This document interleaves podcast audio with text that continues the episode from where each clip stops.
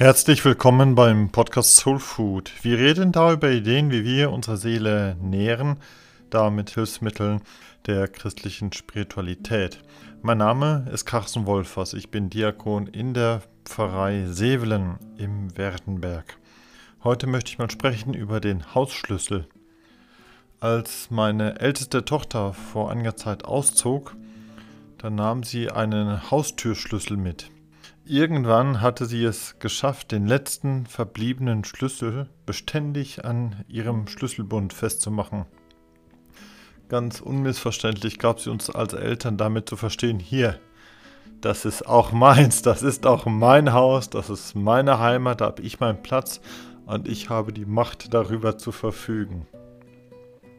Nun, als sie dann auszog, wollte ich diesen Schlüssel eigentlich zurück, so als Reserve, als eben wenn mal jemand bei uns zu Gast ist über Nacht. Und während ich so ganz bloß pragmatisch gedacht habe, da hat ihr die Bindung an das Elternhaus offensichtlich viel mehr bedeutet, als ich damals ahnte. Und da nahm sie den Schlüssel eben mit und hatte sich mal wieder durchgesetzt. Wenn ich heute in der Bibel lese, wo da vom Schlüssel für das Haus die Rede ist, dann ist das gegenüber meinem Erleben da ganz ähnlich und doch total verschieden. Es gibt diese berühmte Stelle, wo Jesus dem Petrus sagt, hier, ich gebe dir die Schlüssel des Himmelreiches.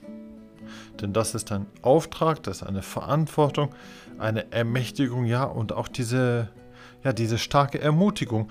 Du sollst dich jetzt um diese Kirche kümmern, du übernimmst hier Verantwortung, dir spreche ich die richtigen Kompetenzen zu. Das ist mehr, weil Petrus da eine Aufgabe ja für das Ganze übernimmt, nicht bloß für einen Raum im Haus, für das Kinderzimmer oder irgendwie so etwas. Das ist mehr, aber es ist auch weniger, denn so sehr der Petrus dort lebt und arbeitet, so lebt und arbeitet er dort im Auftrag von. Die Kirche ist nicht sein Haus, es ist und bleibt das Haus Gottes. Gott, vor dem er sich schließlich auch verantwortet. Eine andere Stelle spricht auch vom Haustürschlüssel. Und zwar bei Jesaja, dem Propheten. Der spricht einmal mit dem Palastvorsteher und da tönt das plötzlich ganz anders. Dem Palastvorsteher kommt in damaliger Zeit die Aufgabe zu, Sorge zu tragen, zu schauen, wer da reinkommt und wer vielleicht besser nicht in den Palast kommen sollte. Und dafür darf und soll er ein wunderbares Gewand tragen, das seinen Status und seine Würde ausdrückt. Und er hat auch die Aufgabe, für das Wohl des ganzen Volkes zu sorgen. Also das war nicht einfach nur der Bodyguard, der den Eingang dort bewachte. Er hatte die Aufgabe für das ganze Haus zu sorgen. Nun, Jesaja ist mit der Art und Weise, wie der Palastvorsteher Schebner seine Aufgabe wahrnimmt, nun gar nicht zufrieden. Leider. Deswegen sagt er sinngemäß, Schebner, dieser Schlüssel da, der wird dir genommen und wir geben den Schlüssel lieber dem Eliakim, denn der kann das viel besser. Der wird nicht bloß in seinem Gewand herumstolzieren, sondern der wird mal wirklich für die Menschen da sein. Also, Quintessenz, was gegeben wurde, kann auch genommen werden. So besehen ist ein solcher Schlüssel, gut biblisch, nie bloß ein Schlüssel. Es geht darum, im Auftrag von Gott und zum Wohl der Menschen eine Aufgabe zu übernehmen eine Verantwortung zu tragen und diese besondere Stellung gut auszufüllen. Wenn es da in Sevelen in unserer kleinen Kirche mal dazu kommt, dass da eine Aufgabe neu zu vergeben ist, dann wünsche ich mir eigentlich ganz viel von dieser Haltung. Und in der Tat, wir hätten dort in der Gemeinde eine ganze Reihe von Aufgaben neu zu verteilen. Da ist eine Lücke im Pfarreirat, da könnte es auch zwei weitere Leute gerne geben, die als Lektor, Lektorin in den Gottesdiensten regelmäßig auch aus der Bibel vorlesen. Auch die Besuchergruppe, die betagte Leute besucht, sucht schon länger Verstärkung. Also sind wir meistens eher froh, wenn überhaupt irgendjemand irgendetwas übernimmt an Aufgabe. Aber trotzdem, das ist das Haus Gottes und das erfordert von allen eine andere Haltung. Hier braucht es die Ermutigung zu sagen, du kannst das, du sollst das, du schaffst das. Und weil es um Aufgaben im Hause Gottes geht, fragen wir nach, ja, welche Begabung hat Gott dir denn gegeben, dass du in seinem Haus das einbringen kannst? Mit welchem Talent bist du gesegnet, um hier in seiner Gemeinde eine Verantwortung zu übernehmen? Wenn wir also eine Aufgabe weitergeben, dann sagen wir gleichsam, tu, was du tun kannst. Tu es für Gott und tu es zum Wohl der Menschen hier.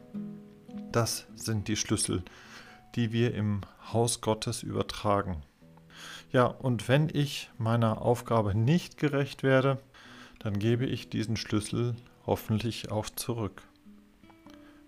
Ich hatte vor einiger Zeit eine sehr kritische Anfrage und einen Disput mit meiner Schwiegermutter. Die Eltern meiner Frau waren da im Gottesdienst zu Besuch gewesen. Und da sahen sie, dass ich mich vor dem Verlesen aus der Bibel, aus dem Evangelium eben, dass ich mich da zu dem Pfarrer hingewendet habe, eine kleine Verneigung gemacht habe und ihn um seinen Segen gebeten habe. Nun, nach dem Geschmack meiner Schwiegermutter war das alles zu hierarchisch, zu klerikal, fast schon unterwürfig. Ich musste mich also da etwas rechtfertigen und das war ja richtig so. Ich denke es mir so. Eigentlich verneige ich mich nicht vor dieser oder jener Person in Würden, sondern letztlich eigentlich vor Gott. Und auch der Herr Pfarrer da ist nicht zu wichtig und hält es ja letztlich auch ebenso. Ich mag mir eben nicht einfach in der Kirche eine Aufgabe nehmen. Ich verkündige die frohe Botschaft Jesu nicht aus mir heraus, sondern erfülle damit eine andere Aufgabe. Ich übernehme eine Verantwortung, mit einer Kompetenz da zu sein im Hause Gottes. Und die wird mir übertragen, dazu werde ich berufen. Und wenn ich diese Aufgabe nicht mehr gut, also gut für Gott und gut für die Menschen erfüllen kann, dann hoffe ich, dass ich den Anstand habe, den Schlüssel zurückzugeben oder dass es mir jemand eindrücklich sagt, dass ich es tue. Kürzlich haben bei uns ein paar Ministranten, Ministrantinnen ihren Dienst begonnen im Gottesdienst. Die helfen dort immer wie so eine Art Spotlight, um zu betonen, was da gerade wichtig ist. Und diesen neuen Ministranten sagen wir ja auch, wir freuen uns total über eure Bereitschaft, euer Engagement, das ihr mittut. Ihr seid für uns zunächst eine riesengroße Freude. Und wir trauen das euch auch zu. Ihr schafft das schon. So, eine Beauftragung soll dieser Blick sein, ja, auf das, was diese Kinder können, was sie auch mitbringen. Und dazu sprechen wir ihnen einfach zunächst Mut und Ermächtigung zu. Tu diesen Dienst. Tu diesen Dienst für Gott in diesem Haus und zum Wohle dieser Menschen, die da sich zum gemeinsamen Gebet versammeln. Und wenn ihr dann da die Kerzen hereintragt, wenn ihr die Kerzen hochhaltet, dann sagt ihr allen Gläubigen damit, jetzt geht es los, schau, das ist das Wort Jesu, das ist jetzt gerade wichtig. Für Gott, für uns. Oder wenn die Ministranten da die Schellen ertönen lassen, gerade wenn Jesus sich in Brot und Wein wandelt, wenn seine Gegenwart da ist, dann sagen die Ministranten uns durch das Schellen ja auch, hey, Wach auf, hier geschieht Heiliges. Für Gott und für uns alle gemeinsam.